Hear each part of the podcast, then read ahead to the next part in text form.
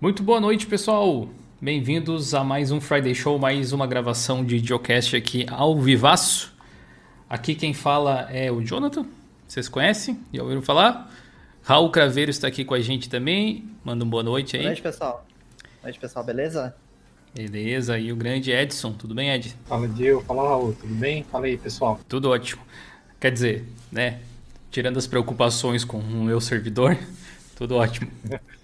É, a, gente, a, gente, tem muita coisa para falar a respeito do CentOS aí, eu acho que vocês já viram logo de cara que é o assunto principal, mas antes da gente, enfim, mergulhar nesses assuntos, eu gostaria de agradecer em especial ao Elvio Costa e ao Laércio de Souza, dois novos membros aqui do canal que acabaram de se tornar membros. Vocês veem o post fixo ali em cima. Se você curte o nosso trabalho, considere se tornar membro do canal tem vários benefícios legais para você, sendo que o membership mais barato é apenas R$ reais por mês para você ajudar, belezinha?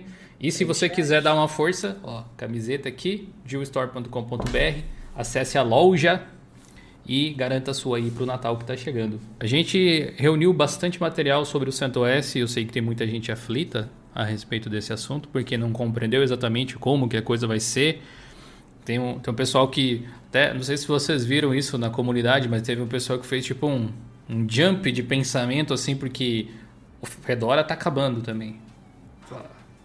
Meu Deus do céu, né? Não sei de onde veio. Veio a teoria da conspiração já, né? É, a gente quer, a gente quer esclarecer essa questão e deixar o pessoal calmo na medida do possível, mas ciente em relação às mudanças que devem ocorrer aí no, futuro desenvolvimento do CentOS, da utilização do Red Hat. E especialmente para você que roda uma empresa e de repente com um servidor CentOS 7 ou 8, em especial o 8, que, que tem tempo de vida um pouco mais curto, a gente vai falar também. Para você ficar tranquilo, a gente vai falar sobre algumas opções que é possível de se ver no mercado, mas deixando claro que não sabemos ainda exatamente qual vai ser a reação do mercado, então um pouco cedo para tomar qualquer decisão. Ainda que você não vá fazer nenhuma migração em cima da hora, que é o ideal, inclusive, é interessante a gente até debater que alternativas existem aí no mercado, porque existem diversas distros Linux capazes de fazer o que o CentOS faz em mesmo nível de qualidade aí, indiscutivelmente. Belezinha? O Ed pode contar de repente aí qual foi a primeira impressão que ele teve quando ouviu a notícia, sem entrar em muitos detalhes assim. Quando você leu fim do CentOS normal, o que, que te veio à mente? Cara, eu fiquei bastante preocupado, Gil, quando eu vi a notícia, porque eu também rodo alguns servidores. É, eu atendo, eu tenho uma agência de marketing, né? E hospedo o site para alguns clientes. E a maioria das, das hospedagens utilizam o CentOS. Eles estão na versão 7, então a gente está tranquilo por um bom tempo aí. Uhum. Mas de qualquer forma gera preocupação com o upgrade, assim, com a manutenção de como vai ficar daqui a alguns anos, né, esses servidores. Mas lendo depois o que é esse movimento do CentOS Stream e quais são as propostas da Red Hat, eu fiquei mais tranquilo. É lógico que eu vou estudar oportunidades que tem no mercado e tal, mas é, eu entendi, eu, eu acredito que eu entendi o movimento que eles estão fazendo. Eu acredito que esse foi um dos grandes problemas da comunicação, tanto que eles tiveram que criar até um FAQ a respeito do assunto uh, ah, para fazer as pessoas entenderem o que eles gostariam de fazer, o que aparentemente não fez com que as pessoas se acalmassem necessariamente, mas talvez tenha dado um pouco mais de clareza. Quando você viu aí, Raul, você pensou, e o meu Fedora vai ser afetado como? Pior que não, pior que não. Eu não, nenhum momento passou assim pela minha cabeça que se eu fosse mexer de alguma maneira no, no Fedora. Mas eu fiquei um tanto confuso, uhum. tipo, como seria, tipo, a linha de produtos dele, né?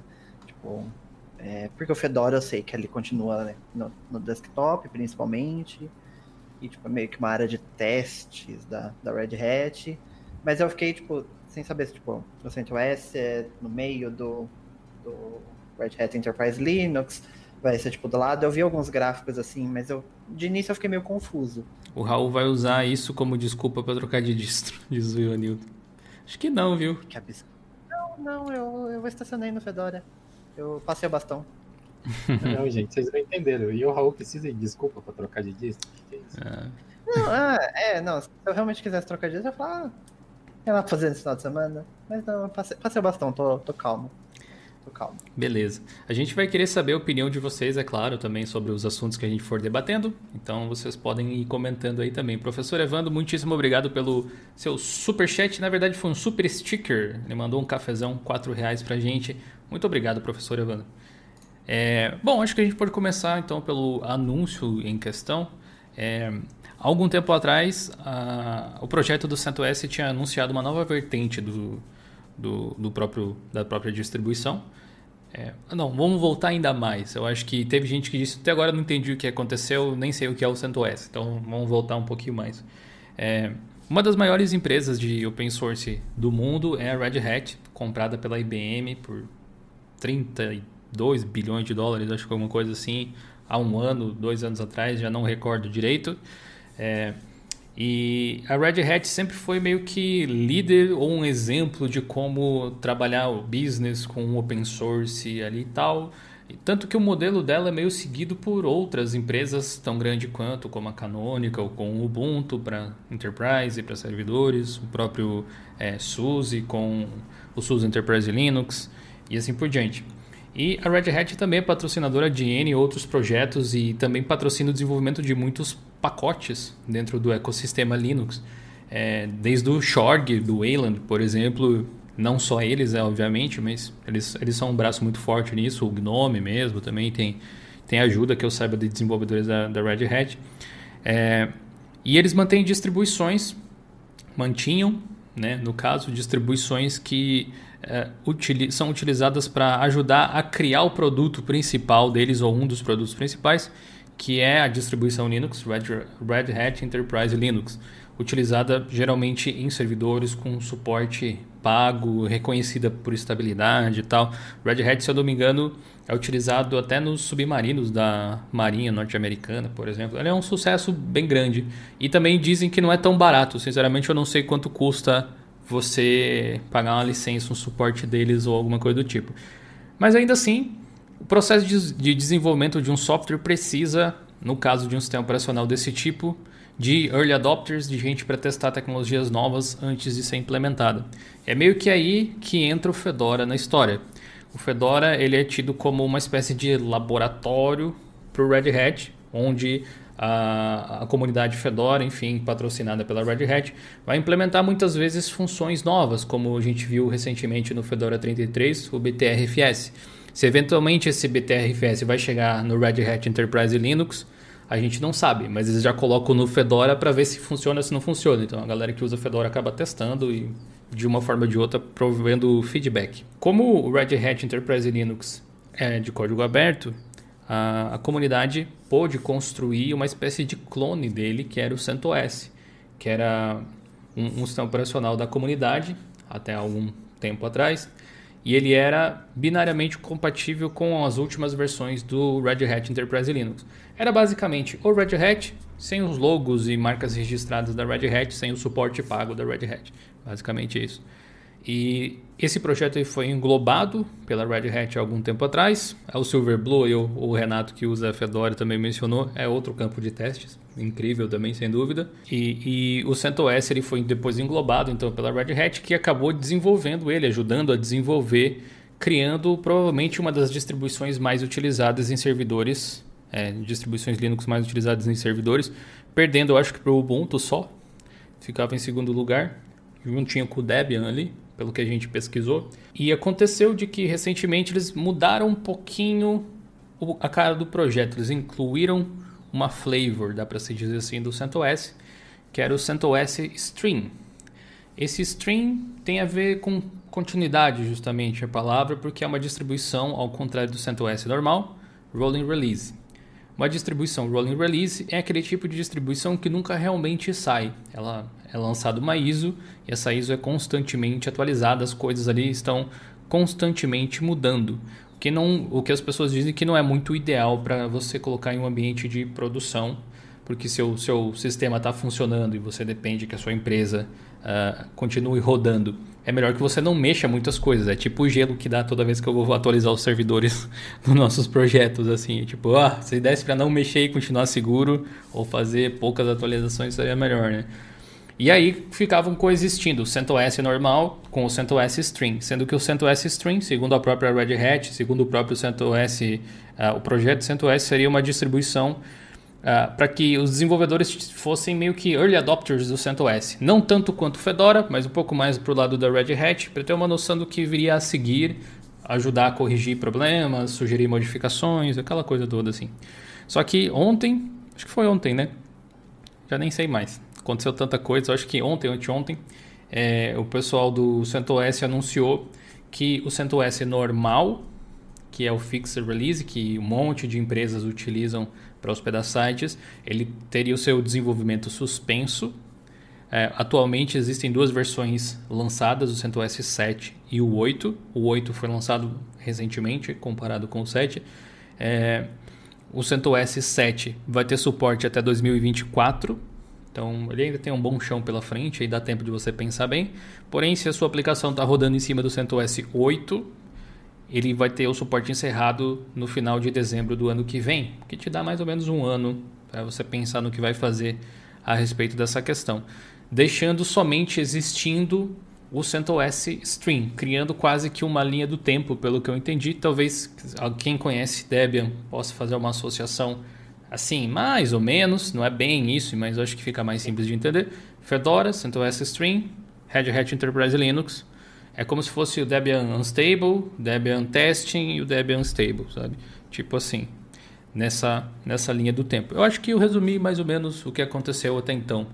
E aí, claro, a comunidade reagiu fortemente em relação a esse, essa mudança de paradigma aí da Red Hat, colocando toda, né, fizeram meme, centos.hip, acessa aí depois, é, fizeram uns memes, umas coisas assim, enfim, o que, que vocês têm a adicionar Pode começar pelo Ed, talvez? É, toda mudança numa área importante como é sistemas para servidores sempre gera diversos impactos aí, né? A gente tem negócios, a gente tem grandes empresas que dependem do CentOS e de diversas outras distribuições Linux, né? E eu acho, pesquisando um pouco depois do anúncio, né, que foi no dia 8, se não me engano, é, de dezembro, o anúncio do encerramento do, do Fixed, Fixed Release, né, do CentOS, que o que houve foi uma grande falha de comunicação, entendeu? Uma falta de tato para comunicar o que, que eles planejavam fazer. Eles poderiam muito bem ter preparado os usuários já no pré-lançamento do, do 8, avisando que seria a última, última versão, que ela teria continuidade do suporte, ou que ela teria um suporte diferenciado. Mas é, me parece que alguma torneira se fechou. Quando eu digo torneira, a gente está falando de dinheiro aqui, né? Como a Red Hat é uma empresa gigante que pertence a uma empresa maior ainda, que é a IBM, eles precisam manter o business saudável, eles precisam fechar as sangrias que comem recurso da empresa que eles podem direcionar para coisas muito mais importantes, que é o caso do Red Hat, por exemplo, daí que como você bem citou, né? Se hoje a Red Hat né, a Red Hat, vamos colocar tudo, né, como se fosse uma entidade onipotente Red Hat, falasse assim, ah, cansei dessa brincadeira, eu vou fabricar frisbee. Cara, sei lá, 50% dos projetos Linux que hoje estão rodando de open source estariam com sérios problemas a curto prazo, até eles conseguirem se reorganizar e alocar mão de obra para tocar os projetos que hoje a Red Hat é, empresta uma força não apenas financeira, como braçal gigantesca. Né? Então, acho que a gente tem que olhar isso com bastante calma, assim. Eu vou testar aqui, é, nas minhas máquinas virtuais, como que seria um upgrade do CentOS 8 para o Stream. Em tese, pelo que está na documentação, não muda nada. É, as tecnologias que estão suportadas continuam sendo suportadas. O que está rodando vai continuar rodando.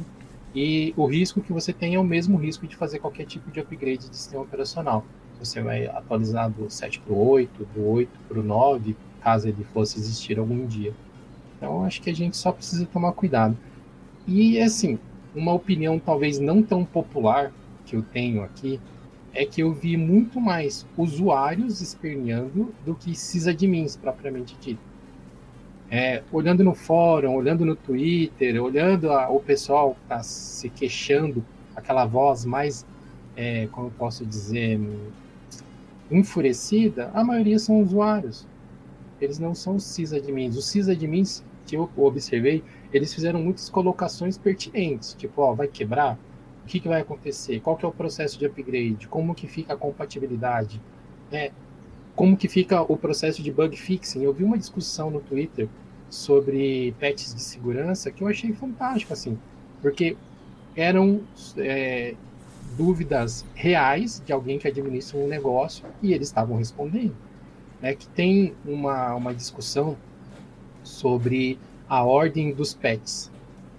Foi publicado, acho que no, no, no próprio site do CentOS, que os pets vão vir primeiro para o Red Hat e depois para o CentOS. É, isso ficou Só meio que... esquisito, né? Exato, fica muito esquisito, porque se o CentOS é o stream, ele deveria ter sempre o bleeding edge nele, ele não deveria ficar por último, porque isso gera um gap gigantesco. Quem está no stream pode demorar até, sei lá, três meses, quatro meses para receber um patch de segurança. E não faz o menor sentido do ponto de vista de continuidade de negócio isso, né? É, a Red Hat ela sempre foi mais proativa nisso. A gente tem historicamente aí é, casos de falha de segurança que foram corrigidas com horas e, e já estava disponível para todo mundo quando eram coisas muito críticas. Então, é, o stream não ser o primeiro a ser corrigido e a partir daí ter uma janela de migração para o Fixer Release, que é o Red Hat Enterprise, me pareceu meio estranho. Mas isso aparentemente não está certo ainda, porque existe outra thread que está sendo discutida, acho que num fórum da Red Hat, que eles falam que vai ser o contrário, né? Que chega primeiro no stream. Que faz muito no... mais sentido, inclusive, né? É mais pa parece mais natural, ao menos eu, eu acredito. É, um, fico, fico com dúvidas no ar, a gente tem que esperar para ver o que, que, que, acontece exatamente. Por exemplo, eu não cheguei a testar o CentOS Stream ainda, apesar dele já estar tá aí há um tempinho.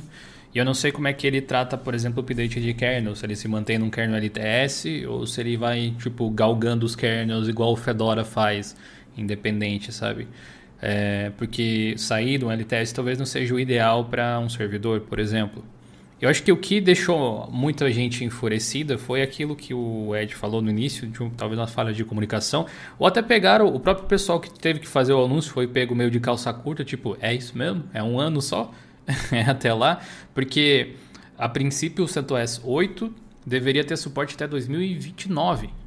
Então teve gente que fez deploy em aplicação, em coisa de produção, pensando, beleza, instalei aqui, daqui uma década eu dou uma olhada praticamente. É, quando na verdade vai ter que que um plano B ali para qual que eu vou, se vai dar para usar o string, se não vai, se eu tenho como regredir para o CentOS 7, mas mesmo que eu regrida, vou ter que trocar de novo em, em 2024. Eu acho que é isso aí que foi, deixou mais gente indignada, provavelmente quem tinha um parque aí com vários servidores nessa versão, né? Raul, o que, que você achou do negócio? Então, eu acho que em primeiro lugar é ter calma, sabe? Eu acho que as pessoas estão assim muito acertadas como se tipo o CentOS fosse parar de funcionar amanhã, sabe? Tipo, Sim, é, internet. realmente. Calma. A versão 8 é até até no final do ano que vem, então tipo, ainda tem um ano para assim, dependendo do tamanho da aplicação, é até pouco tempo, mas tipo, dá para parar, pensar o que, que vai fazer e bolar já um, um, plano de migração. E quem tá no 7 ainda tem até 2024, que até aí, tipo, continua o mesmo o, mesmo plano de, de antes, então, tipo, já tava sabendo. Então eu acho que primeiro é ter um pouco de calma. E até, até, até para entender mais o que tá acontecendo, né? Porque a própria Red Hat teve que lançar o, o, o, tipo, um FAQ, né, para poder explicar o que, está acontecendo, porque, tipo, ninguém está nem entendendo ainda muito bem o que, que, pode acontecer. Então, acho que ter um pouco de calma, Sim. entender bem o que está acontecendo para saber, tipo, vou migrar para uma outra base, vou migrar para um outro sistema que seja compatível, porque aí essa área de servidor é um pouquinho diferente, né, de do que a gente está acostumado com, com Linux, mas ainda assim tem, tem várias opções, tudo, então, tipo, vamos com calma, a gente não tá, não tá perdido também. Vai dar tudo é. certo. É, a... E um ponto aqui. Pode, pode, pode, pode falar, Ed, eu acho que eu ia mudar de assunto. Ah, tá. não, só encerrando então. Um ponto que eu queria deixar bem claro também, assim, é, é que Cara, grandes empresas que usam o CentOS, eles têm contrato de suporte. Independente do sistema ser gratuito, eles têm no mínimo o contrato de suporte do data center onde eles estão. Então essas empresas, elas têm especialistas que vão ajudar a dar continuidade no negócio. É diferente de um usuário que tem uma maquininha instalada na casa dele e pode ser que ele não saiba exatamente o que ele tem que fazer, entendeu? Mas grandes empresas têm toda uma estrutura, um ferramental para lidar com isso. É lógico que se a Red Hat, a IBM, não foi transparente quando foram assinados os contratos de licenciamento para o CentOS 8, realmente muita gente vai ser pega de calça curta. Foi pega de calça curta, né? porque agora a água já bateu na bunda. Mas mesmo assim, haverão planos de contingência. Essas empresas, elas não são. A, a, normalmente, empresas que têm parques grandes, elas não são amadoras. Elas têm gente que sabe o que estão fazendo. Então, é, é realmente hora de ficar calmo, olhar para o cenário, olhar qual que é o tamanho do problema. Cada empresa vai documentar o que vai ter de impacto ou não vai ter de impacto. E a partir daí vão começar a ser tomadas as ações não é uma sangria desatada. No nosso fórum, pessoal, links aí na descrição da live, vocês vão encontrar é, alguns posts onde o pessoal está discutindo a respeito desse assunto, tem argumentos de todos os tipos. É, inclusive, eu já vi que o pessoal comentou aqui no chat, em particular do tal Rocky Linux. Então, a, a comunidade reagiu de diversas formas em relação a isso. Teve gente que ficou desesperado, igual disse o Raul, e não sabia exatamente para que lado ir, como se tivesse que tomar uma decisão agora. Tudo bem, acho que projetar, pensar é um negócio interessante. E também tem uma questão, tem um efeito dominó que eu não sei exatamente o que, que pode acontecer. Apesar do, do, do Red Hat, do CentOS não serem assim a distribuição mais famosa quando se fala em derivações e forks, é, distros derivadas e coisas do tipo, ainda assim, consideravelmente tem várias distribuições que utilizam CentOS como base como o ClearOS, por exemplo, para servidor, o Nav Server para servidor e algumas outras, geralmente são distribuições voltadas a servidor. Até a Blackmagic Design tem um CentOS só para DaVinci Resolve para instalar, tipo em máquinas assim. Aí eu fiquei tipo pensando, o que será que vai acontecer com esses projetos? Será que eles vão conseguir derivar de forma estável do CentOS Stream? Que, que vai acontecer? E não só a comunidade começou a falar sobre o assunto, como as próprias empresas começaram a dizer: vem para cá, né? Ofertando naturalmente soluções. Toda vez que acontece alguma coisa assim que desagrada algumas pessoas, as outras tentam mostrar alguns caminhos. É, uma dessas empresas foi a Oracle, e fez um artigo muito engraçado, inclusive. Eu achei eles estavam com senso de humor em alta. É, a respeito dessa migração, dizendo que o Oracle Linux é a melhor opção para quem quer sair do, do CentOS e tal. É, entre Oracle e Red Hat, não sei, aí vai do seu preceito e conceito para cada empresa. Mas eles criaram até um script que basicamente transforma o CentOS no Oracle Linux, porque é basicamente a mesma coisa e aparentemente eles pretendem continuar mantendo as coisas exatamente como, como é, sendo que existe a possibilidade de você usar o Oracle é, Linux de graça. É mais ou menos a mesma coisa uh, que você tinha com o CentOS, realmente, só que debaixo da asa da Oracle. Assim como teve o pessoal da SUSE dizendo que eles seriam uma opção também, porque é RPM, etc. E tem o YAST, enfim. É, se vocês fossem esses admins que precisassem fazer algum tipo, tomar algum tipo de decisão, não estou querendo dizer assim que o que eles vão falar aqui, o que eu estou dizendo é o que deve ser seguido. A gente só está divagando um pouco assim. O que, que vocês fariam em primeiro lugar? O Raul falou para não para respirar e não fazer as coisas né, de supetão. Mas uma vez que você absorver um pouco a questão, o que, que vocês pensam? Não faço a mínima ideia. Eu acho que, acho que é justamente essa situação que o pessoal está enfrentando. Tipo, e agora? É, esses dias eu tava brincando com o Amazon Light Sale, né? É tipo, tava brincando, tipo, uma VPS, né? Eu, eu tentei com CentOS, tentei com o Ubuntu Server também. Eu honestamente achei o Ubuntu Server mais fácil de mexer, pra ser sincero.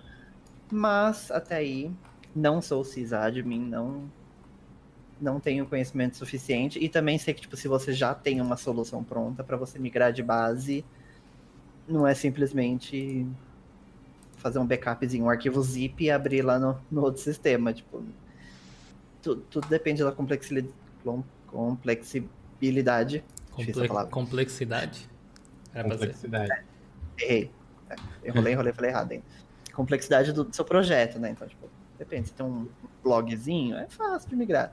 Se você, assim, depende. É, já passou por esse problema já. Mas... Não é tão fácil quanto eu gostaria, não. Infelizmente. É, é. Mas se tipo, é um sistema que mexe com, com dados sensíveis, com, sei lá, dados bancários, essas coisas, o rolê é outro, né? Então eu acho que depende muito do, do cenário que você está enfrentando, né? Aqui teve alguns posts, a gente fez um post recentemente aqui no blog que você pode acompanhar. É, assim, claramente o, o que a Red Hat fez faz sentido do ponto de vista de empresa, porque eles estavam meio que, não sei, é, pagando duas vezes pela mesma coisa. A gente pode até dizer assim, eu acho. Acredito que seja até uma forma de ver ali a situação. Até eu estava conversando com, com o Ed antes é, sobre isso. Eu acho que ele foi bem categórico. A gente estava off batendo aquele papo pré-live, hein? E a gente estava conversando sobre essa questão, que a Red Hat estava fazendo duas vezes a mesma coisa e sabotando o próprio produto, na verdade, né? E eu acho que uh, quando chegou, de repente, alguém querendo analisar, fazer aquela análise de contas de final de ano, eu disse, isso aqui não, não faz sentido nenhum. Por mais que deixe as pessoas irritadas, né? Porque, querendo ou não, as pessoas estão habituadas a trabalhar de uma determinada maneira há muitos anos já e isso quebra um pouco a rotina. Você, você concorda com isso mesmo, Ed? Sim, cara, com certeza. É, a gente, eu tenho minha empresa, você tem a sua empresa, o AU tem a dele, né? Todos nós temos os produtos e serviços que a gente desenvolve aqui. E você manter um, um controle sobre o quanto que você investe, o que você tem de retorno, cara, é o mínimo necessário para você conseguir sobreviver do seu negócio. Sabe? Isso é o basicão, feijão com arroz. E a Red Hat ela tem um produto que atende um, um segmento muito bom de mercado, que é o de servidores. Eles são líderes em tecnologia, eles gastam uma bala para manter tudo isso funcionando, e eles ganham principalmente com o suporte um pouco com licença, mas certamente o grosso vem com suporte, não com licenciamento. E eles estavam dando de graça. Eles estavam é, tendo a possibilidade de faturar 100% das possibilidades, mas eles, por si só, eles falaram, não, a gente vai faturar só 50 aqui, porque os outros você pode pegar de graça ali, ó. Eu não vou te falar para pegar de graça, mas se você quiser pegar de graça ali, pode, entendeu? É, né? mais, mais do que isso, né? Pelos dados que a gente juntou aí, o, o CentOS tinha vai, mais ou menos 18% da fatia de mercado de servidores Linux, aparentemente, e o Red Hat Enterprise Linux tem 1,8%, para ter uma noção. O Ubuntu, o Ubuntu Server tinha 47, que é a distro dominante, e o Debian tinha 17, bem pertinho ali do CentOS. Sim. Aí vamos pensar num pior cenário, assim, ah, meu, uma galera vai migrar para o Ubuntu, porque é o mais utilizado no mercado, meu, que o Red Hat saia do atual 0,2%, que é o que ele tem, se não me engano, 2%, alguma coisa assim, que eles subam para 5% de mercado. Isso já vale milhões. É. Isso é uma soma Sim. fabulosa de dinheiro. Porque eles não ganham só com licenciamento, eles ganham com serviço, eles vão ganhar com representatividade de mercado. Isso vai aumentar o valor da empresa como um todo. Então, meu, essa conta não é muito fácil de fazer. É mais do que, por, por, mais que suba de, sei lá, de, vamos arredondar para 2, de 2 para 4, né? Subiu Exato, o dobro da empresa, duplicou o faturamento. Crescimento de mais de 100%, de 100% vai, uhum. sabe? Sim. Isso é uma coisa que você não pode desperdiçar, né? Então, eu acho que eles estão fazendo um movimento inteligente do ponto de vista de business, é, a comunidade, obviamente, vai reclamar mesmo, vai ter sempre uma fricção quando tem uma mudança grande assim, mas eu já cansei de ver isso, né, cara? Eu já tô aí, completei recentemente 40 anos, então eu já vi isso acontecer algumas vezes, sabe? Em todo tipo de segmento, né? Quando Sim. a Adobe mudou das versões normais do, dos produtos dela para a versão cloud, nossa, tinha gente querendo queimar a Adobe no mercado. Né? Quando o CorelDRAW migrou também os serviços dele, fez o, a, se fundiu lá com a, a Chara, né? E misturaram alguns produtos também, meu Deus. Mas mais recentemente você falou da Coil, eu lembrei do Gravity, o, aquele aplicativo de vetores lá também, que era gratuito. Uhum. Exato. Então, meu, tem um monte de, de, de, situações assim que a gente pode ficar enumerando aqui por bastante tempo. E sempre vai ter aquele usuário que gostava de usar de graça que vai reclamar. Mas no final, não é assim que o mercado funciona, né? No, e no final das contas, o que importa é o dinheiro, né? Uma empresa e, tipo, se tiver uma, uma faixa menor de mercado, né? Porque o CentOS, pelo que a gente imagina, vai diminuir um pouco, tal, mas a, o, o, dinheiro aumentar, no final das contas, estão no lucro, né? Então é. Sim, total. É, aqui, ó, vou dar um zoom aqui pra galera ver. Esse aqui é o Diolinux Plus. Acesse aí plus.diolinux.com.br ou forum.diolinux.com.br que você vai chegar no mesmo lugar. Ou o link na descrição para quem preferir aí. Uh, o Harold aqui fez a publicação basicamente sintetizando a notícia do, do CentOS aqui com os, os, links de anúncio e tudo mais. E aí o pessoal começou a comentar, inclusive tem alguns detalhes interessantes. Teve gente que fez petição para que o CentOS é, não fosse destruído nas palavras de quem criou a petição aqui. E já tem aparentemente quase 7, 7 mil pessoas assinando aqui. Você vê que é uma, é uma minoria, que, meu, 18% de mercado, quantos milhões de usuários a gente está falando? E a gente tem 7 mil assinaturas numa petição.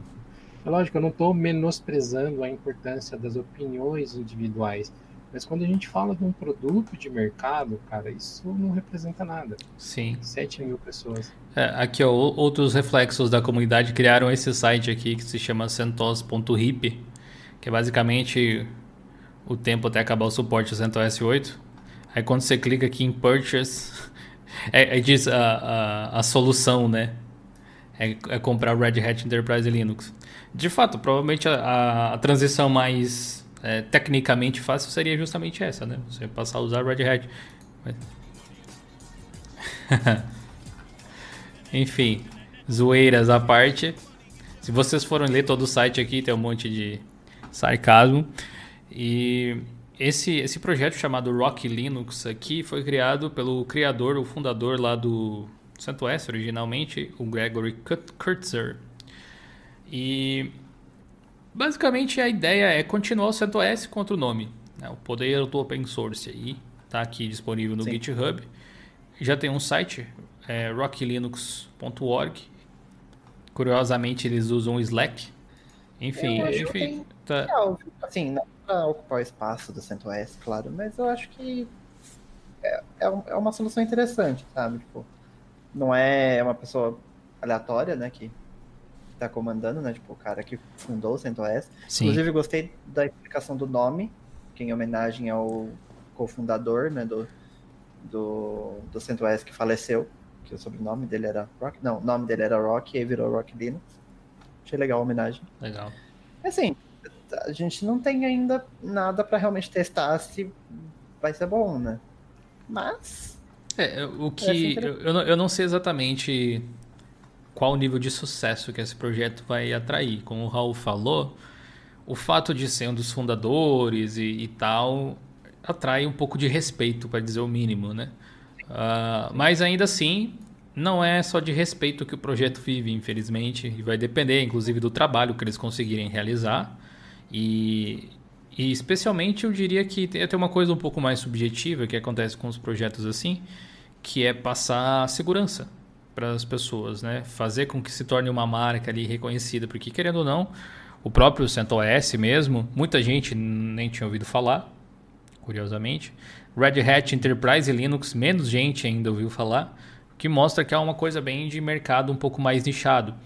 E eu acho que tem, tem um, um, um, tiro pela culatra, mais ou menos, assim, para não usar esse termo de forma assim irretocável, que eu, que eu acredito que pode acontecer que é, apesar dos pesares, o CentOS, do jeito que ele era, ele era um, uma grande propaganda para o suporte pago da Red Hat. Porque se eu lembro, eles tiveram que separar as coisas em dois produtos porque eles não podiam. Uh, tinha algum problema de governo, eu acho, alguma coisa assim. Eles não podiam ter o mesmo produto e ser pago e não ser pago. Tipo, ter suporte e não dar suporte ao mesmo tempo porque tinha alguma complicação nesse sentido. Tipo, a ideia de comprar o suporte acho que não era uma coisa tão bem aceita assim na época. Posso estar falando bobagem, mas eu li isso em algum, algum desses blogs a respeito do CentOS quando estava lendo a história. Mas de toda forma, é, acabou meio que mal acostumando as pessoas de um jeito ali e fazendo uma grande propaganda do Red Hat Enterprise Linux. Quem trabalhava com CentOS pensava, hum, preciso de suporte pago, talvez considerasse a Red Hat justamente por causa disso. É, é a mesma função que o Ubuntu para desktop tem em relação ao servidor, praticamente. Se a pessoa conhece o Ubuntu e, e aprendeu a utilizar Linux, às vezes pelo Ubuntu no desktop, se ela eventualmente for implementar um servidor, ela vai colocar um Ubuntu Server. É o meu caso, inclusive. Tá lá um Ubuntu Server rodando o fórum ali, que vocês viram agora há pouco, porque para mim é mais fácil. é a distribuição que eu sei usar, assim, de tranquilo, sabe? É... Enfim, o que, que vocês acham? Vocês acham que, do ponto de vista de marketing, perde um pouco? Querendo ou não, chamaram atenção agora também, né? Sincero, eu também não... Não quero, certo? Eu acho que eu, eu acho que isso tem muito. A gente consegue ver exatamente isso que está acontecendo agora em várias outras empresas, em outros nichos. Como vocês falaram, da Adobe, do Corel, que tipo, mudou e todo mundo xingou e todo mundo achou que ia ser o fim da empresa. E nenhuma delas acabou. Mais próximo agora do Open Source, a gente pode falar do GitHub, foi comprado pela Microsoft e todo mundo achou que ia acabar o GitHub, que eles iam destruir o GitHub vários projetos migraram para GitLab, para outras empresas. Não acabou. Tá ali, firme e forte, continua grande. Perde alguns clientes, ganha outros. E eu acho que no final das contas, isso para Red Hat só tende a, a crescer mais, sabe, a, a, empresa. Eu acho que, tipo, eles vão passar por essa fase onde todo mundo vai ficar me olhando torto, mas assim, é aquela vista pública, não é necessariamente ao que vai afetar diretamente eles, porque quem tem que gostar ou não é o sysadmin que vai aplicar, né? E não. Sim. Do, é, do ponto de vista assim. técnico, você acha que faz sentido ter o CentOS Stream antes do Red Hat? Eu acho que sim, eu acho que sim. Eu acho que é, que é válido ter, tipo, mais uma etapa antes de chegar. Porque a ideia do, do Red Hat Enterprise Linux é ser, tipo, extremamente estável, ser, tipo, o melhor sistema, né? Acredito eu que seja a, a, o ideal deles, né? Tipo, mais estável, com melhores tecnologias. Então eu acho que tipo, você ter mais um estágio ali para você testar, eu acho que, que isso tende a, a ajudar bastante o, o, o, Red Hat Enterprise Linux. Eu estava até vendo um, uma thread no Twitter do, de um dos engenheiros da, da Red Hat, né? Que primeiro que eles, eles tiraram o termo rolling release do site, porque, tipo, de fato é um rolling release, mas as pessoas estão muito com aquele conceito de que porque a rolling release é bleeding edge, sabe? Que é tipo um Linux. Nossa, eu, eu, eu, tento explicar isso há anos até hoje e não entra na cabeça de todo mundo. Porque quando você fala rolling é release, porque... o pessoal pensa tipo pacotes mais recentes, mas isso não tem a ver com ver, o versionamento dos pacotes, tem a ver com a forma de lançamento deles. Sim, é, tanto que tipo, o CentOS Stream ele vai ser rolling release, mas ele ainda vai manter minimamente a estabilidade dele, tipo, vão testar os pacotes antes de subir, tipo, não, não é magicamente você vai ter a última versão do pacote tipo, que acabou de sair, tem cinco minutos, está lá sem testar. Não é bem isso. Mas aí, para tipo, evitar confusão, eles tiraram o termo do site, mas tipo, acredito que possa ser um, um pouco menos estável, talvez, que, que, que o CentOS atualmente, né? Pelo jeito que você entrega a atualização, talvez, tipo, antes você conseguia ficar versões antes ali que tá funcionando, não sei, não sei exatamente se a gente falando isso em produção se realmente vai afetar tanto, mas eu acho que tipo, vai mudar, mas não é para tanto assim também como estão achando que tipo, nossa, vai destruir a internet. Eu, mas eu acho que no final das contas tende a ser mais positivo do que negativo. Sim, tem um, uma frasezinha que o Ed tinha separado no nosso Slack ali também, uh, que era a respeito de da Red Hat estar, tá, na verdade, interessada em tornar o, o Red Hat Enterprise Linux mais estável e etc. Se eu não me engano, você tinha ali, você consegue citar agora, Ed? Ah, enquanto você dá uma olhada ali, uma outra situação que eu vi bastante gente sugerir assim, ok, vamos, vamos fazer de conta que não vai ser viável trabalhar com CentOS, mas porque, enfim, tá muito instável o CentOS Stream, digamos. Não é exatamente o que a gente espera, mas vamos supor que seja. É, que alternativas existiriam? Eu vi as pessoas falando de Debian, por exemplo, é, que, que seria uma distribuição estável, tanto quanto, utilizada em servidores também. O Ed gosta bastante do Debian, né? Você acha que realmente seria uma solução? Cara, com uma certeza, alternativa, ao menos, é, né, no caso? Assim, eu, eu vejo duas, duas grandes possibilidades para quem quiser seguir o caminho da migração. Uma é manter a mesma base, o caminho mais lógico seria simplesmente migrar o CentOS para Red Hat. É, empresas que têm. Só que não é grátis, né? Exatamente. Empresas que têm capital para investir, vai ter que discutir licenciamento, essas coisas, como fica os contratos de suporte, e migrar para o Red Hat.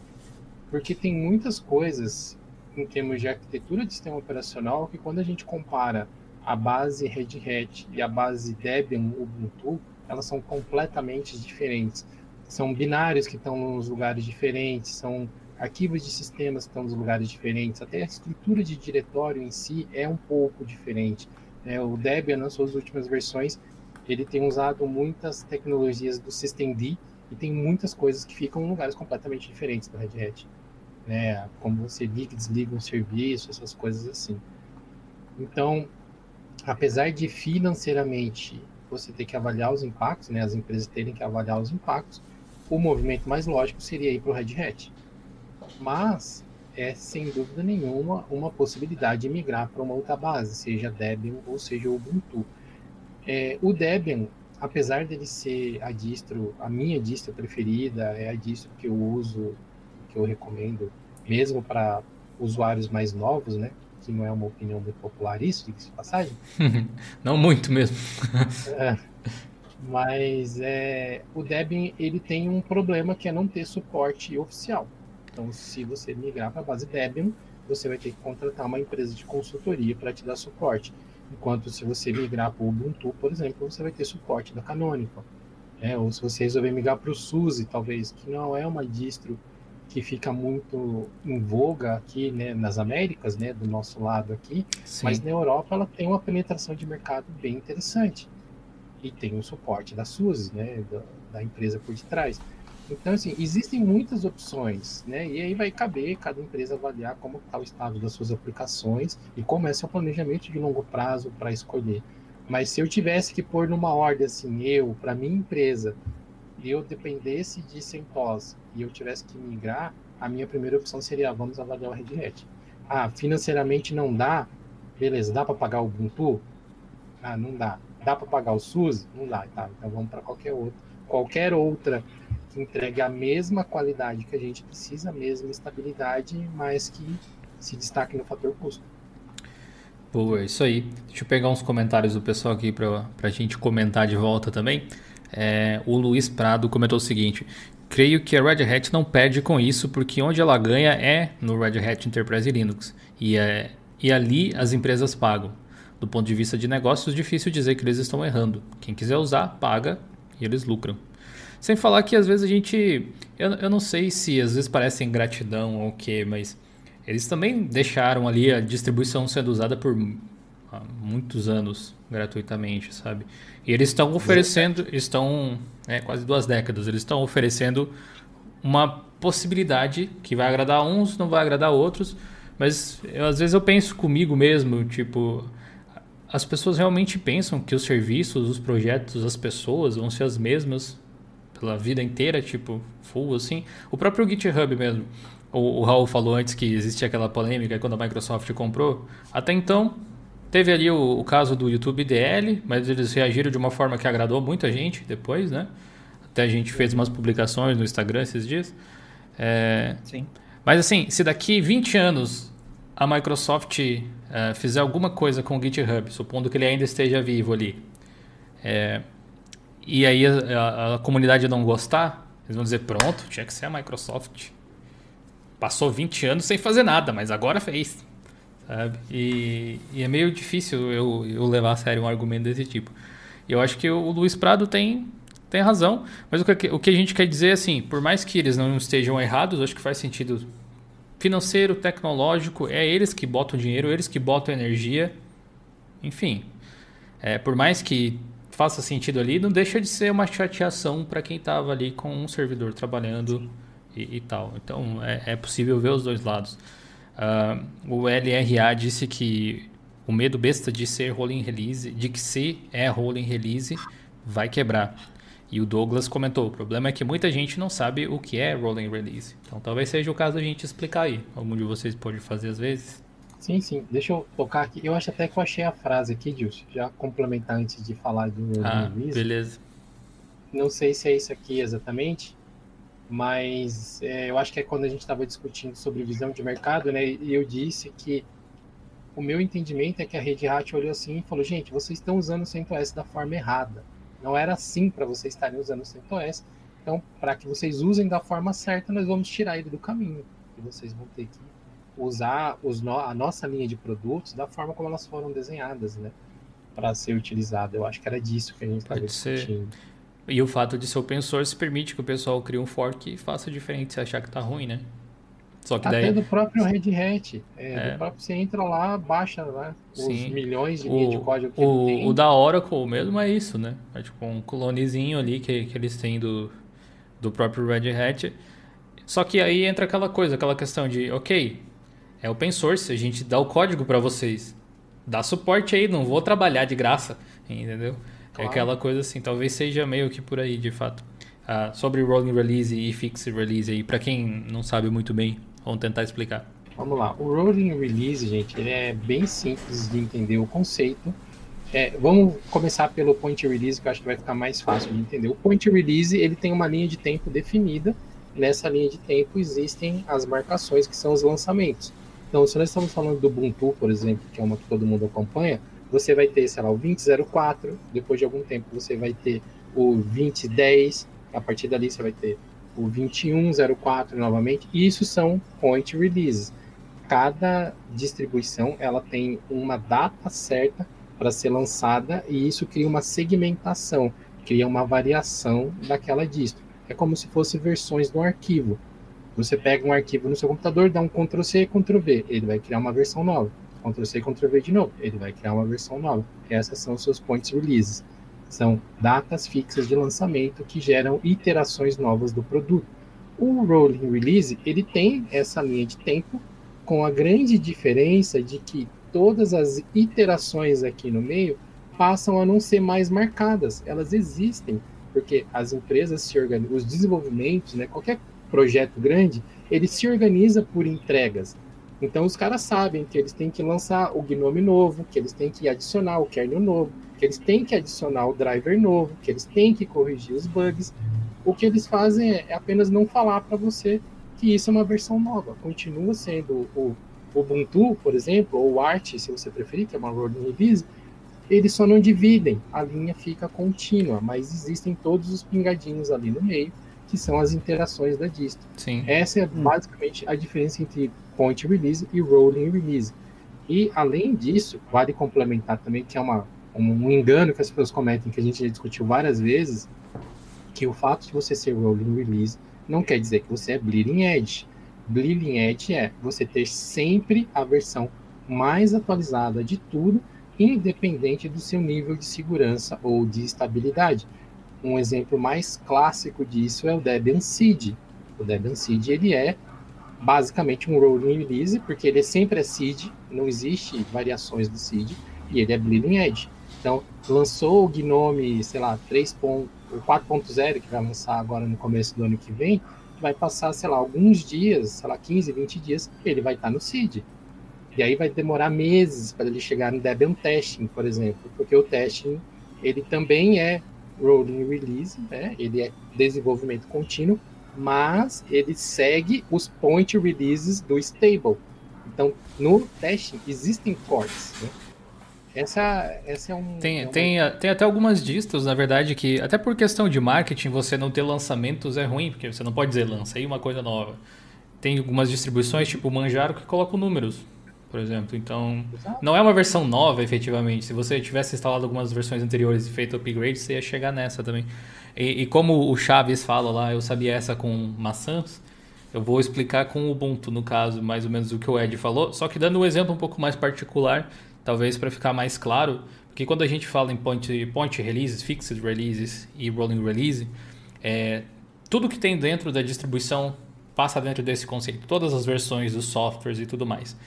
E geralmente, quando você tem um, um fixed release, essa fixed release tende a ficar mais estável ao longo do tempo.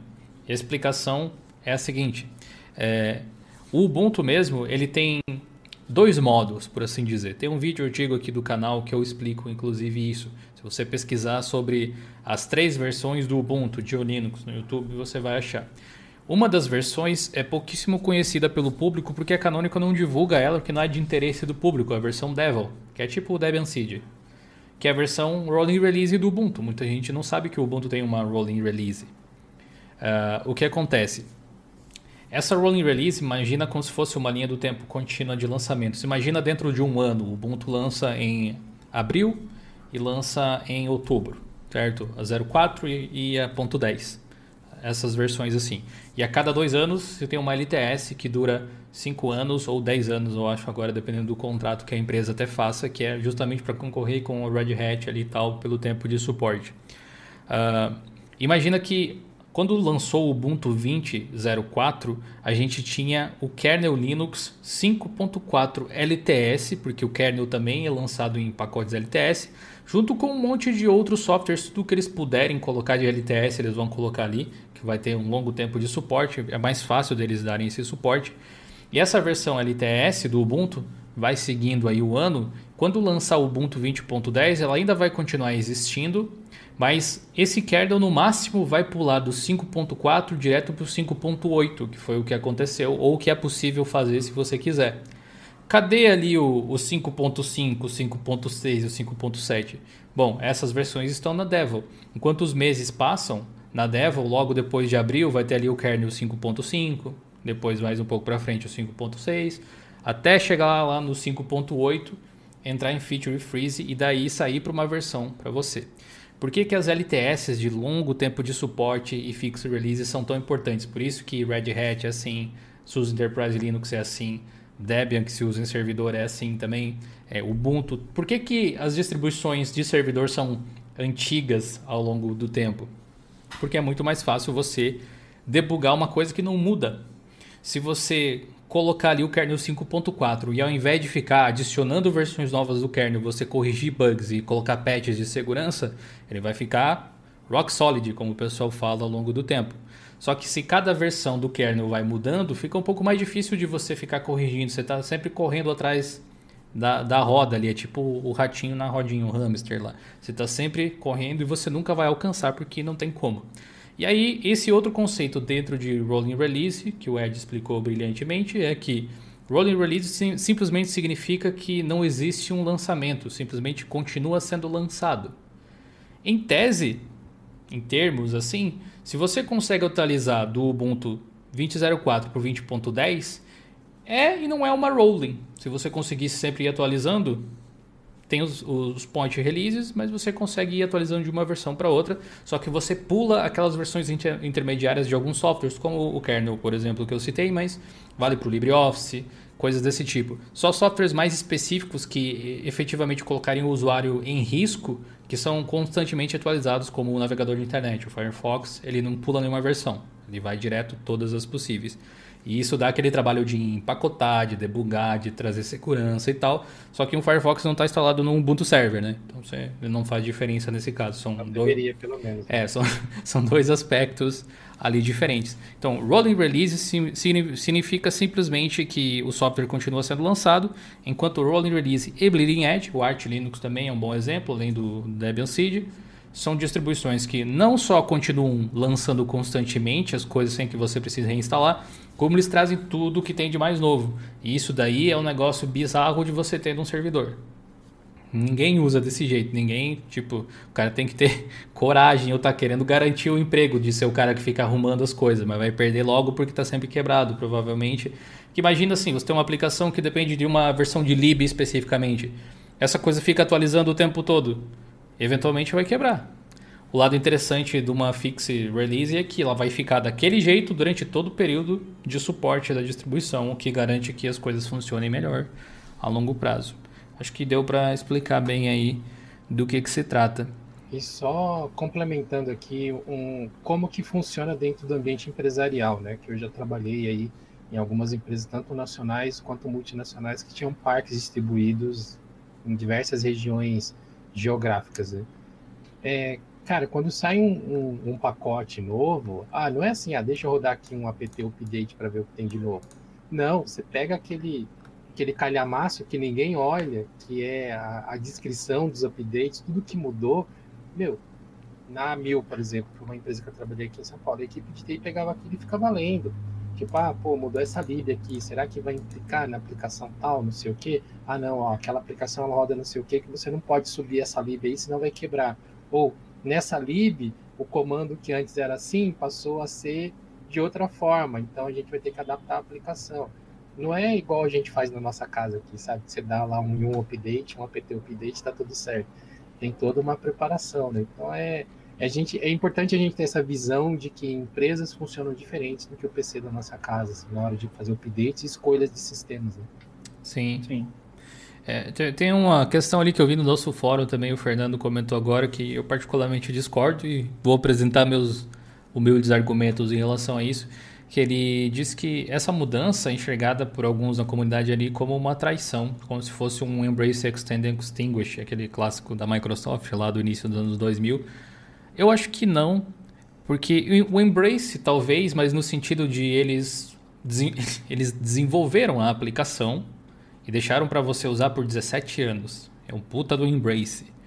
É, mas partindo ali para o Extend, eu acho que não estenderam nada, para falar a verdade. Se deram um Extend foi no próprio Red Hat, que tem mais funcionalidades, recursos pagos, etc. Pior do que isso, eles criaram um clone do produto principal deles e deram de graça. Pior, né? Entre aspas. E o Extinguish não, porque ele não foi extinguido, ele mudou de formato, ele tem uma função diferente dentro do ecossistema. E software open source não tem Extinguish, né? Tanto que o Rock Linux aí tá aí para isso. Então as pessoas vão lá e criam uma versão diferente. Como eu disse antes, eu acho que não é sadio, não só para o caso do CentOS, mas qualquer projeto você pensar que ele vai agir da mesma forma ao longo do tempo. É necessário se adaptar, é necessário mudar as ideias mudam, as necessidades mudam, de repente eles cansaram de fazer a mesma coisa, sabe? Às vezes, não é bem o caso uma empresa, talvez, mas uh, eu vejo às vezes por mim mesmo. Eu, os meus interesses de hoje em dia não são os mesmos que eu tinha, sei lá, uns 5 anos atrás aqui no Diolinux. E tem pessoas que ainda tentam ver o canal como se fosse do cara lá que tinha 20 anos, 21 anos, alguma coisa assim. Quanto a gente amadurece nesse período de tempo e, enfim, né, não dá para exigir esse tipo de coisa. Por isso que eu acho que o Extend, é, o, o, Embrace sim, o Extend e o Extinguish não, na minha cabeça não faz muito sentido. O que, que vocês acham, Raul, talvez? Não, é, eu acho que, primeiro, as pessoas que estão vendo o CentOS Stream como se fosse algo, tipo, completamente diferente do que o CentOS é hoje. E não é, sabe? Tipo, vão ter uma maneira diferente de distribuição, tudo mas ainda é o mesmo sistema, minimamente, sabe? Tipo, é, para quem tem uma aplicação grande, sabe? Tipo, tem, tem maneiras diferentes de se comportar ali dentro do sistema, mas minimamente é o mesmo sistema. E assim, mesmo acabando o CentOS, como a gente conhece hoje, o, o Red Hat Enterprise Linux continua sendo um, um sistema open source. Ainda é possível você fazer um, um fork, do, que é, o, é, exatamente o que o Rock quer fazer no Rock Linux. Então eu acho que, tipo, ah, os, os caras estão entregando o produto deles de graça e você, tipo, tá recebendo de graça, não tá pagando nada e ainda sai xingando, tipo... É. O, calma, o, o, ex, o Extinguish, em particular, acho que só existe quando é, é um código proprietário, aí a empresa vai lá compra ele e deixa de... fecha ele. Aí eu acho Sim. que é uma extinção propriamente dita. Mas no mundo open source isso é um pouco mais raro de acontecer, especialmente quando é um projeto muito querido, sabe? Se é um, se é um projeto menor, primeiro que eu acho que a empresa não compraria se é uma coisa insignificante, né? Tem esse ponto. Mas digamos que seja um projeto menor que tenha pouco interesse de outros desenvolvedores, aí realmente corre o risco de se extinguir, mas não porque a empresa comprou necessariamente, mas porque ninguém se interessa. Que no mundo open source é meio que isso, né? Enquanto as pessoas se importarem, nada some. Vai surgir ainda muita coisa aí nesse, nesse meio tempo, até o CentOS, como a gente conhece, morrer mesmo. vai ter mais gente querendo fazer projeto, fazer mais fork, sabe? Tipo, o open source acaba sendo assim, né? Sempre, sempre rola um fork para fazer alguma coisinha diferente e a gente ainda vai ter muito, muita movimentação em cima disso, eu acho. Enquanto o pessoal manda as, as perguntas aí, Gil, deixa eu só fazer uma última colocação. Eu estava conversando com o Ricardo, né, o cara do TI hoje de tarde, sobre o CentOS, e ele fez uma conotação aqui que, sim, eu não observei isso, né, mas eu não ando tão ativo no mercado de servidores ultimamente, então pode ter me escapado isso aí mas ele citou que existia um certo, uma certa comunidade tóxica desenvolvida ao redor do CentOS, que meio que se fechavam em relação a outras soluções, né? É, como eu disse, eu nunca observei isso, mas eu não duvido que aconteça, porque quando você pega as principais é, serviços de hospedagem, serviços de virtualização, o mais comum é que eles venham com CentOS. Se você fala ah, eu quero colocar outra coisa, sempre ah, abre um ticket, sempre existe uma dificuldade. O CentOS meio que se estabeleceu como um padrão nesse mercado, então eu acredito que existe sim a possibilidade de existir alguns nichos ali meio tóxicos, mas eu acho que talvez seja apenas uma minoria barulhenta, não deve, não é empresas sérias, empresas que levam em consideração mesmo a satisfação do cliente, não colocariam barreiras para você ter o produto que melhor te atende. Né? O David uh, diz que a Red Hat liberou o CentOS de graça, mas também recebeu várias contribuições da comunidade. Sim, sem dúvida. E essas coisas voltaram para a comunidade também, de uma forma ou de outra. Tem muitas coisas que a Red Hat banca, tipo o Shorg que eu estou usando agora aqui, que, que outra empresa banca aí, por exemplo. É, é assim que funciona o open source. Poderia, poderia ser de um outro jeito, poderia ser simplesmente um produto que você compra e não ter né, nada. E as pessoas contribuem porque acreditam que isso acrescenta algum valor, às vezes querem se provar como profissionais, às vezes estão incluindo modificações que elas mesmas querem usar. Dificilmente as pessoas contribuem por simplesmente ser bonzinhos. Eu, por exemplo, Sim. contribuí com o GIMP de certa forma porque eu utilizo o GIMP. É do meu interesse que ele seja melhor.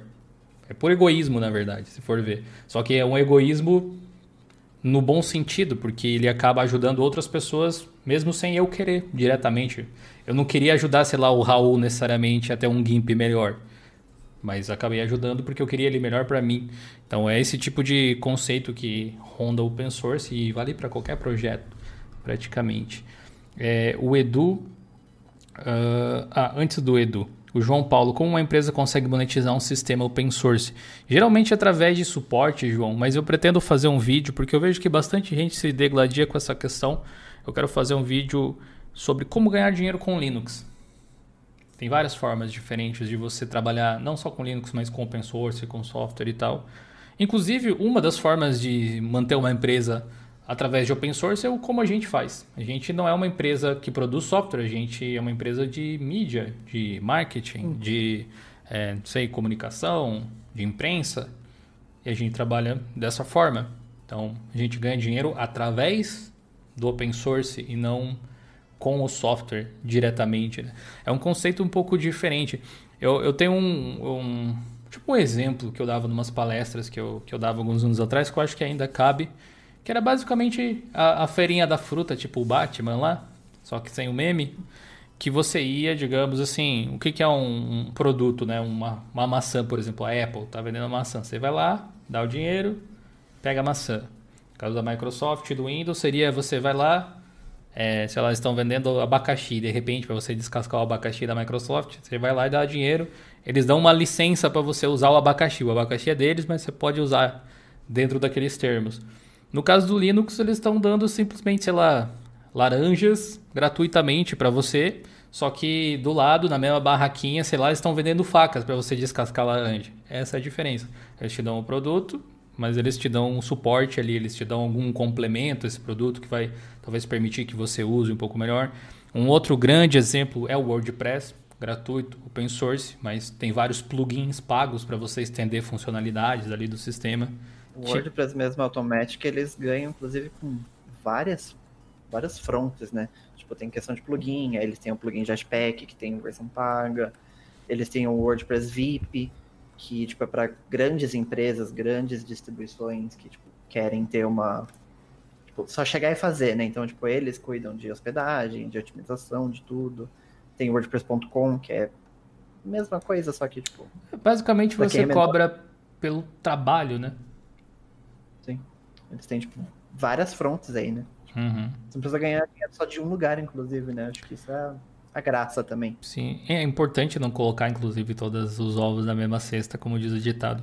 O Edu Romeiro perguntou o seguinte: a área de sysadmin, para quem quer entrar, tem algum tipo de roadmap para estudar? Alguma coisa do tipo? Você tem alguma experiência para contar, de repente, Ed? Cara, sysadmin é uma grande terra de ninguém hoje em dia, tá?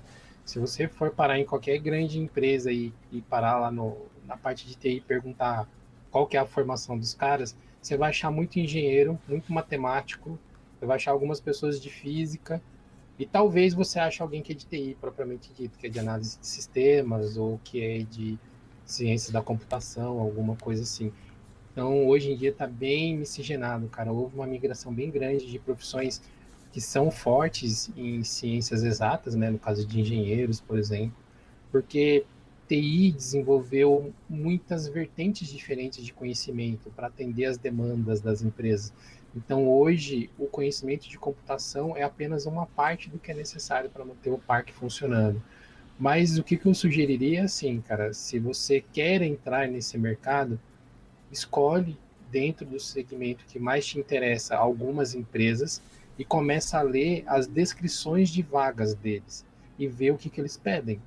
E aí, com base nisso, você vai meio que definir aí um caminho do que você precisa estudar, porque você já vai ter um objetivo, que são alguns players específicos de mercado.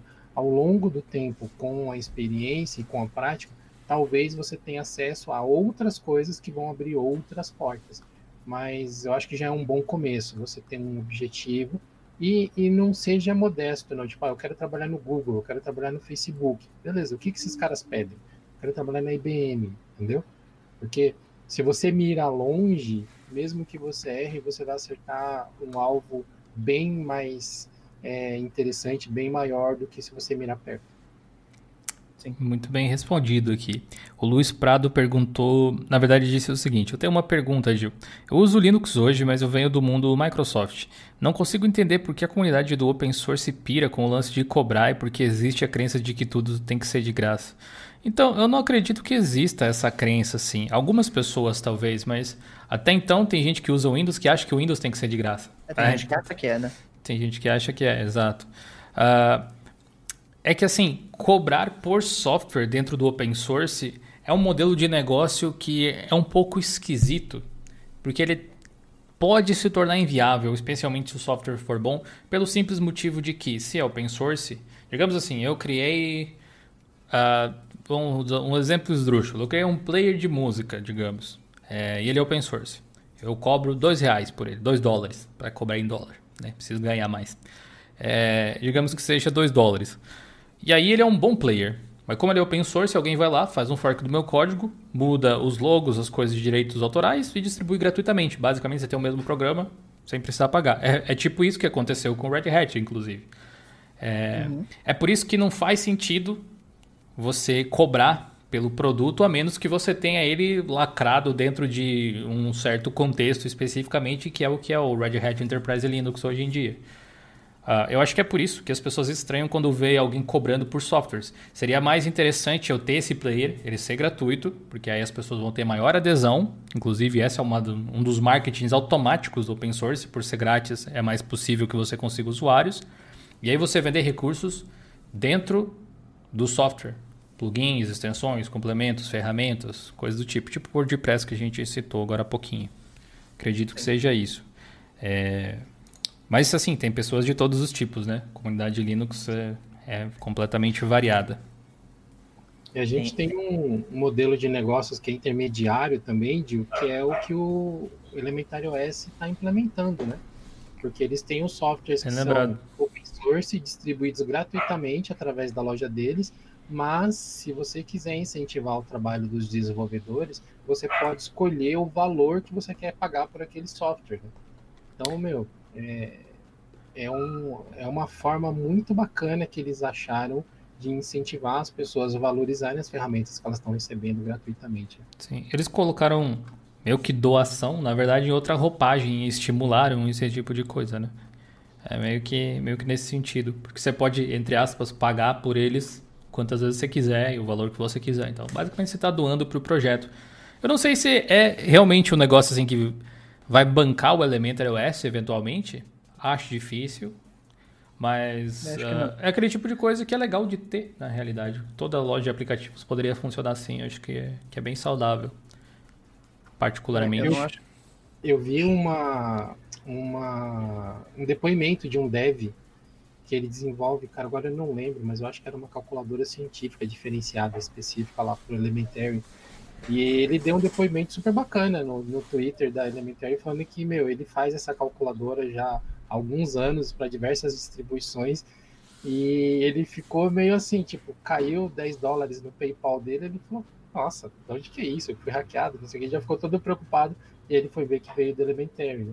Ficou anos trabalhando no software, distribuindo ele gratuitamente e ele ficou chocado quando ele finalmente recebeu alguma coisa pelo trabalho que ele fez. E ele não cobrou nada de ninguém, mas é, ganhou o reconhecimento por entregar um produto bacana, né?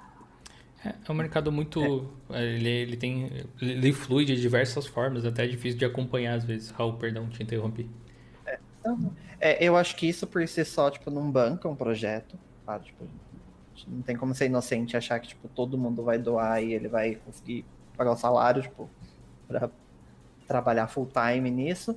Mas, por um outro lado, eu acho que eles também exibem isso de uma maneira bem mais amigável que instiga bastante a você a, a, a, a contribuir, porque não é só um botão amarelinho do PayPal escrito donate, sabe? Que, tipo, geralmente é um botãozinho ali no canto que as pessoas ignoram e fica por isso mesmo. Só quando tipo, você está muito envolvido com o projeto, sabe? Você chega a conhecer o desenvolvedor, que aí você pode até pensar em, ah, tipo, não, vou ajudar, sei que o cara é gente boa, que o cara faz um bom trabalho.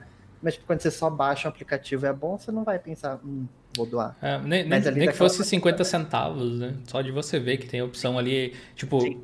não basta ter, tem que ser fácil, acessível, estimulante, até divertido, se for possível, sabe?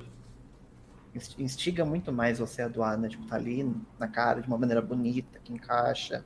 É. E acho que, tipo, é uma maneira que apetece mais. Então eu acho, eu acho super válido, sabe? E ao mesmo tempo, tipo, não é obrigatório, sabe? Você não precisa pagar, então você não vai lá, baixar para um, pra um outro lugar de graça, assim, meio quase uma pirataria de um open source. E, fa e, falando em instigar, vamos para o merchandising de final de live. Se você quer instigar o nosso trabalho, considere se tornar membro do canal a partir de R$ reais por mês. Você tem acesso ao nosso grupo no Discord, onde você tem um monte de coisas legais. Tem um post fixo aqui no chat para você conferir. Dá uma assistida no vídeo que você vai entender melhor. Ou então de Linux Play, R$ reais por mês para acessar todos os nossos cursos e mais um monte de outras vantagens também. Beleza? Teve o André aqui que pediu assim: tem chances disso acontecer com outras distribuições? Olha, André, eu acho que qualquer um que está vivo pode morrer, viu? Pode acontecer. Tem talvez desenhos de projetos que é mais propício para que alguma coisa assim aconteça. Uh, mas difícil dizer o que, que não pode acontecer aí, né? A vida é muito grande e para sempre Sim. é muito tempo para poder dizer alguma coisa. Com certeza, o mercado de tecnologia é muito dinâmico, cara. Eu, eu não vi essa mudança do CentOS vindo, né? Eu fui pego totalmente de calça curta, assim, de surpresa. E eu não duvido que tem outras coisas que estão acontecendo e que a gente vai ser pego de sobressalto também. Mas é isso, gente. É planejar a longo prazo. Empresas planejam a longo prazo. Então, tem esse burburinho inicial, esse choque, mas no final das contas tudo caminha para o entendimento. O Google tá aí fechando projeto toda semana, quase. Tipo, acontece. Tipo, se não for viável, vai fechar em algum momento. É, o, o Google já fechou várias coisas que eu gostava, inclusive. Tem um hip dos, produtos, dos projetos do Google também, né? Tem um site que fala todos os projetos que eles já mataram, né? Mas eu acho, eu acho isso interessante, sabe? Tipo, ao menos é uma coisa que eu tento fazer, mas eu tenho, eu tenho muita dificuldade de desapegar dos meus projetos. E, e é, é difícil para mim tipo, deixar alguma coisa passar. É, mas a verdade é que o ideal é você errar rápido se for errar. Então, o Google não tem medo de inovar. Vamos tentar fazer uma coisa, deu, deu, não deu. A gente, tem, a gente sabe exatamente qual o retorno esperado. Se não deu esse retorno, não deu. Sabe? E, e aí vai por outro caminho. E às vezes os produtos meio que se mesclam. É um negócio muito do louco aqui. É, o Google tem um negócio com mensageiro, né? Porque teve um momento que eles tinham acho que uns 6, 7 mensageiros diferentes ao mesmo tempo. E agora tá essa zona, né? Porque eles estão mesclando uma parte do Hangout no aplicativo, uma parte no outro, uma parte no outro. Nem é Hangout mais, né? Esse já morreu. Agora é Meet só. É, é. É, então, é, então, mas tipo, o Hangout, tipo, algumas partes deles foram para um lugar, outras foram para outro. Sim, sim. Foram pra é, tem, tem, te, teve vários apps que. Eu acho que o, o, lance ali é que tem vários times con, concorrendo, digamos assim. Eles têm que lançar um produto, então esses, esses times vão lá e lançam algum aplicativo. E às vezes o aplicativo em si flopa, mas um recurso dele é interessante, eles trazem para uma outra ferramenta que, que eles têm ali. Eu acho que é mais ou menos isso. O Douglas uh, comentou, acho que é um negócio que resume bem a sequência, o fluxo de trabalho ali, que ele disse o seguinte: a sequência era antes Fedora, Red Hat e CentOS. Ou seja, né, o que estava no Fedora eventualmente chegava no Red Hat e o CentOS era meio que um clone do Red Hat. Agora é Fedora, CentOS Stream e aí vai para o Red Hat. Uh, falar que o CentOS String será instável, mesmo que dizer que o Red Hat era instável por receber os pacotes do Fedora Server. Hum, mais ou menos. Realmente o Fedora Server é uma distribuição considerada estável, mas ele é estável dentro de um contexto específico, acredito, sabe? É, é difícil você discutir o que, que é mais estável em comparação. Eu nem sei como é que faz um benchmark de estabilidade direito, pra, ainda mais entre distribuições tão diversas assim. Eu não acho que o CentOS String vai ser instável necessariamente, mas eu acho que ele é menos estável, se é que essa é uma medida, do que o Red Hat Enterprise Linux. Pelo menos ele é feito para ser isso, justamente para fazer os ajustes, para testar ali antes de chegar na versão final, quase como se fosse um milestone, pelo que eu entendi, uh, antes de chegar no Hell aí, o R-H-E-L. É, é, é, meio difícil medir isso, né? Até porque, tipo, disso que a gente considera como instável, né? Tipo um Arch Linux, Manjaro, um Debian Seed, tem gente que usa por anos sem, dar sem problema. ter, tipo, grandes problemas. Assim como pode ter certeza que teve gente que estava usando o CentOS, alguma coisa quebrou. Tipo, sabe? Tipo, depende muito do que você faz também com o sistema, né? Sim. Então, tipo, Apesar do Fedora difícil. Server existir, eu não conheço ninguém que use. Especialmente porque existe o CentOS. Por que, que você vai querer usar uma versão mais pro lado de teste se você tem uma coisa que você sabe que já é sólida. Ao menos, sei lá, se fosse a, minha empresa na linha, eu ia pro lado um pouco mais estável. Tech4 é, Ceará, é isso? Mandou cincão no superchat. Muito obrigado pela colaboração. Dio e convidados, vocês conhecem o Jitsi Meet? É de boa ele? Já usei algumas vezes, é um, um mensageiro open source. Mensageiro não, ele é um, ah, é um Google Meet open source. Fica mais fácil de entender.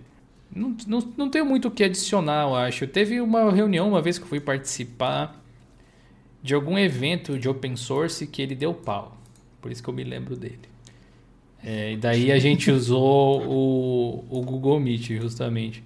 Mas eu sei que o Jitsi, ele, você pode implementar ele até no seu próprio servidor e tal. Ele pode funcionar como uma alternativa. Acho que vale a pena testar para quem quer um negócio um pouco mais aberto, né? É, eu acho que para tipo, quem vai lidar com dados muito sensíveis, sabe? Tipo, não quer que passe na mão de nenhuma outra empresa, acho que pode ser uma, uma solução, né? Mas eu também nunca usei, então não sei até que ponto ele é bom ou não. Mas falam bem. Deixa eu ver quem mais falou aqui. O Antônio tem um curso de Shell Script parece ser bom. Temos um curso de Shell Script no de Linux Play mesmo. E uma coisa que eu esqueci de falar antes, que muitas vezes o pessoal não sabe. Você que não é membro, a gente tem cursos grátis lá. Você pode se cadastrar lá e aproveitar, tirar certificados do Linux gratuitamente. Tem, eu acho que atualmente uns três ou quatro cursos que você pode tirar certificado. Beleza? O o de Script não é um deles, tá? mas ele está atrás de uma barreira gigantesca de 20 reais, se você desejar. Junto com todos os outros. Né? Você paga uma vez, você tem acesso a tudo, tipo Netflix. E cancela quando quiser. Basta ser membro aqui no YouTube. Inclusive, como o Alessandro Ferreira acabou de fazer, obrigado por se tornar membro aí, Alessandro. Seja muito bem-vindo. Lembra de sincronizar sua conta com o Discord para acessar o nosso grupinho lá, onde você pode dar sugestões de conteúdo, você pode pedir suporte, você pode trocar uma ideia com todo mundo que está lá. Tem uns perks para downloads com wallpapers do canal e mais umas coisinhas legais. Espero que você curta. Muito obrigado. Eu não vi alguma pergunta assim, mas um ponto que eu vejo que está se repetindo com alguma frequência, de o pessoal está sempre perguntando assim, ah, qual que é a melhor opção? Qual que é a melhor opção? A gente até já discutiu isso aqui um pouco antes, né? A melhor opção nesse momento é avaliar o impacto na sua empresa. Essa é a melhor opção. Pare, pense, se reúna com a sua equipe de TI, avalie as suas aplicações e aí você decide, entendeu? É, Na pior das hipóteses, tem mais um ano inteiro ainda. Exato, Sim. exato. E a maioria das empresas não migrou para o 8.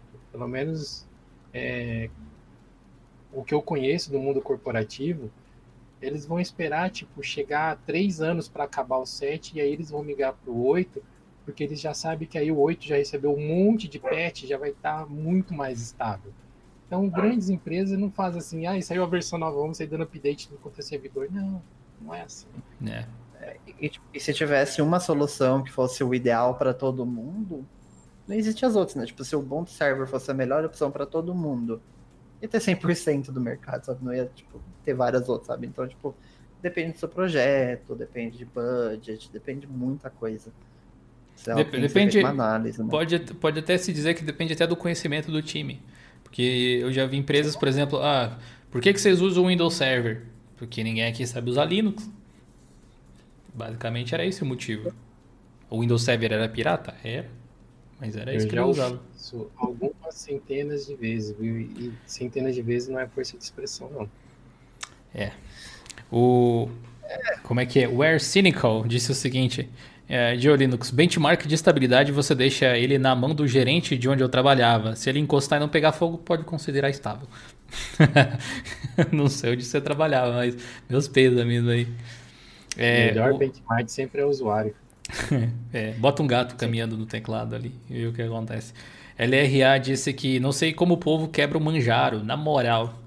Pior que eu nunca tive muita sorte. para mim, quebrar o manjaro é só deixar instalado e atualizar. É batata. Nunca quebrei, mas eu também nunca fiquei o suficiente para quebrar. É, eu, eu, acho que o Manjaro XFCE eu tive mais sorte, mas o KDE sempre dá algum glitch, alguma coisa incrível. Enfim, né? Eu já quebrei o. Quem o doma fera, Gnome. seja feliz. Eu quebrei o Manjaro Gnome, mas é porque eu tava tentando deixar ele menos. Como posso dizer? Com uma oferta mais restrita de produtos. para não dizer que ele é lotado, né? Cheio de coisa. E aí Infelizmente eu desinstalei algumas coisas que removeu a interface gráfica. Mas Eita. depois tudo voltou normal. Até aí eu já quebrei o Fedora mudando o tema de ícone. Mas consegui voltar atrás, então acho que deu tudo certo no final das contas. É. Mas. É, é, é a, a gente vê que o importante é plano de contingência, né? Tipo, alguma coisa vai dar errado em algum momento. É você ser otimista demais achar que o sistema é perfeito, qualquer sistema. Tenha backup, é mais importante o quanto tempo você demora para colocar as coisas para funcionar de volta do que se vai ou não quebrar. Que essa daí é uma constante do universo. Seu sistema quebrarás. O motivo depende talvez de você. É, teve gente que, que falou que quebrou o pop, por exemplo, foi desinstalar um app e removeu todo o sistema. Então, pessoal, assim, se você vai pela interface e o sistema te deixa remover o programa sem aviso nenhum, culpa do sistema. Se você vai pelo terminal, é de se supor que você sabe o que está fazendo, então você tem que ler a saída que o terminal te dá. Às vezes você vai remover um pacote que é um meta, faz parte de um meta pacote ou tem dependências, ele vai te dizer, no caso do POP, sei lá, remove o POP desktop. Se você vê que esse pacote vai sair, não desinstala, porque ele é essencial para o sistema. Hoje em dia, ele, é, o Pop era até bem amarrado, hoje em dia ele é mega slim nesse sentido. Você pode abrir a Pop Shop e ir nos instalados e remover tudo que você quiser por lá. Os que não der para remover, a Pop Shop vai bloquear, não vai deixar você remover. Então é seguro nesse sentido. Infelizmente o Manjaro não age do mesmo jeito. Se você ir no Pamac e remover tudo, você, deixa o sistema sem interface rapidinho. Então você precisa ter um pouquinho mais de expertise para saber o que, que vai, o que, que não vai. E no caso do Pamac, por exemplo, observar a saída do mesmo jeito que você olha no terminal para ver quais pacotes estão relacionados e ver o que, que você pode tirar, o que, que você não pode tirar. Gente, eu acho que é isso. Vocês têm mais alguma colocação, mais alguma pergunta? A gente fechando o episódio de uma hora e meia aqui. Eu tenho só uma, uma colocação rapidinha aqui, Dio, que Sim. o Fernando Mota escreveu aqui no chat que o CentOS Stream nunca vai ser estável a nível empresarial, pois os servidores vão servir de beta testing para os releases do Red Hat Enterprise. Fernando, cara, eu não sei onde você pegou essa informação, mas eu não acredito que seja dessa forma que vai funcionar, não. O fato do CentOS estar na frente do Red Hat como uma distro focada no desenvolvimento e no teste de novas é, tecnologias, de forma alguma quer dizer que ele vai ser um beta teste instável. Então, eu acho que é, a gente tem que tomar cuidado com algumas colocações que a gente faz sobre como o futuro da distribuição vai ser trilhado, né? Porque a gente tem que analisar as coisas com base em fatos, né? na forma como a empresa posiciona o produto, nos releases que ela vai liberar daqui para frente. E eu acho que é muito forte dizer que ele vai ser beta testing, a menos que alguém da Red Hat tenha te dito isso. É, eu acho que talvez você esteja, uma opinião, esteja tendo uma opinião muito forte sobre uma coisa que a gente não tem certeza ainda. É, tanto que o próprio Fedora pode ser visto como um laboratório de testes né, da Red Hat e ainda assim é uma distro extremamente estável. sabe? Vendida, tem computadores da Lenovo e tal, né? Mas, então, tipo, Público é diferente. uma das distros mais estáveis que eu já usei, tipo, mesmo falando que é um laboratório de testes, sabe? Não- É, O, o lance da, o lance da estabilidade acho que fica muito atrelado à imutabilidade do sistema, aquilo que a gente falava de, de fix release, de não alterar pacotes-chave, base do sistema, ter aquela função de ah, live update do kernel para você atualizar o kernel sem reiniciar, coisas desse tipo. É, acho que tudo isso faz sentido ali. Eu, eu acho que o, o CentOS Stream ele fica aquele passinho antes do, do Red Hat. Ah, não é exatamente a mesma coisa, fato. Mas o quão impactante isso vai ser, eu não sei. Provavelmente alguém vai colocar o CentOS Stream em produção e vai dizer, olha, funciona, não funciona. Então, Sim. se algum de vocês fizer isso, inclusive, por favor, reporte lá no fórum pra gente ir conhecendo junto com vocês, que é tão recente que acho que ninguém tem um CentOS Stream rodando, ou pouquíssima gente tem, no máximo a galera do- dos laboratórios, alguma coisa assim. Deixa eu ver aqui, mas é possível remover a snap do Ubuntu 20.10? É, sudo apt remove snapd. Pronto. Remove de qualquer versão. Só que daí você remove junto ao Ubuntu Software. Aí você vai ter que instalar pelo terminal ou instalar Gnome Software depois, ou Synaptic, ou alguma coisa do tipo. Luiz Talora se tornou membro do canal. Muito obrigado, Luiz. Bem-vindo, cara. E o Rogério Lamarques também. Sejam bem-vindos. Aproveitem os benefícios aí que a gente criou com muito carinho. Obrigado por patrocinarem o nosso projeto. É, o Fernando disse que não dá para ser um haterista. A IBM deu uma facada nas costas de quem usa CentOS. Acho que é bem exagerado colocar desse jeito, para falar a verdade. Até porque eles deram, não a IBM necessariamente, né? O pessoal associa a IBM porque eles compraram a Red Hat recentemente e tal, mas ah, querendo ou não, eles estavam dando para vocês, vocês para mim, eu uso o CentOS no meu servidor também, um negócio gratuito. Tipo, a gente vai reclamar do negócio que recebeu de graça? É meio, sei lá, eu não me sinto bem particularmente. que ainda existe o CentOS Stream, né? Eles poderiam simplesmente falar, não, só vai ter o Red Hat Enterprise Linux, se você quiser paga. Eles podem, né? Poderiam, é, realmente. Ainda tem um sistema gratuito, pelo que eles estão falando, com a mesma estabilidade tudo certo, sabe? Só testando para saber de fato qual vai ser a do CentOS Stream, mas, Sim. tipo, no final das contas eles podem fazer o que eles quiserem, né? Sim, fora que a IBM mesmo tem o Linux One com o Ubuntu também. É, tipo, não é como se eles estivessem querendo destruir um concorrente necessariamente. Ele- Eles querem trazer todo mundo o que eles puderem. Eu acho que faz parte do modelo de desenvolvimento que, particularmente, acho que faz sentido, sabe?